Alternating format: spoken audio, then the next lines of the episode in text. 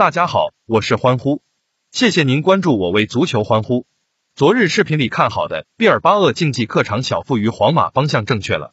更令人振奋的是，在老地方发布的文字惊喜捷报频传：博洛尼亚主场完胜，布莱顿客场打平，伯恩利客场打平，AC 米兰客场完胜。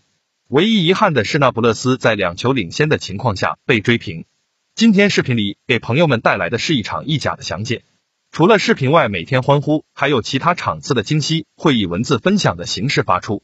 欢迎各位看视频的领导们来老地方检查欢呼的工作。在常聊天的地方搜索并关注我为足球欢呼即可获得今日其他场次比赛的文字惊喜。周五凌晨，意甲第十五轮，都灵坐镇主场迎接恩波利的挑战。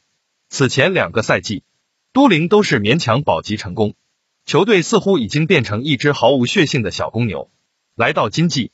都灵提升的幅度并不明显，他们还是以五胜二平七负的战绩排名积分榜中下游位置。从十月中旬开始，都灵在联赛中一直徘徊于胜与负之间。随着前锋贝洛蒂近几年的状态不断下滑，他们阵中现在唯一表现抢眼的就只有年轻小将布雷卡洛，他也是球队经济联赛的头号得分手。令人安慰的是，都灵近期表现特点鲜明，就是主强克弱。他们能够在主场连赢三场，相反客场却连吞败仗。与都灵相同，恩波利近期表现也是飘忽不定，球队基本难以保持赢球节奏。上轮逆转佛罗伦萨也是赢得十分惊险，他们在临完场前几分钟内连入两球，才创造了奇迹。欢呼此役看好主场气势如虹的都灵。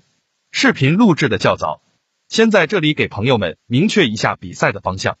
欢呼稍晚些时会在老地方以文字的形式发布出对这场比赛比分的意见，还有今天其他场次的文字清晰，请一步踏出查看。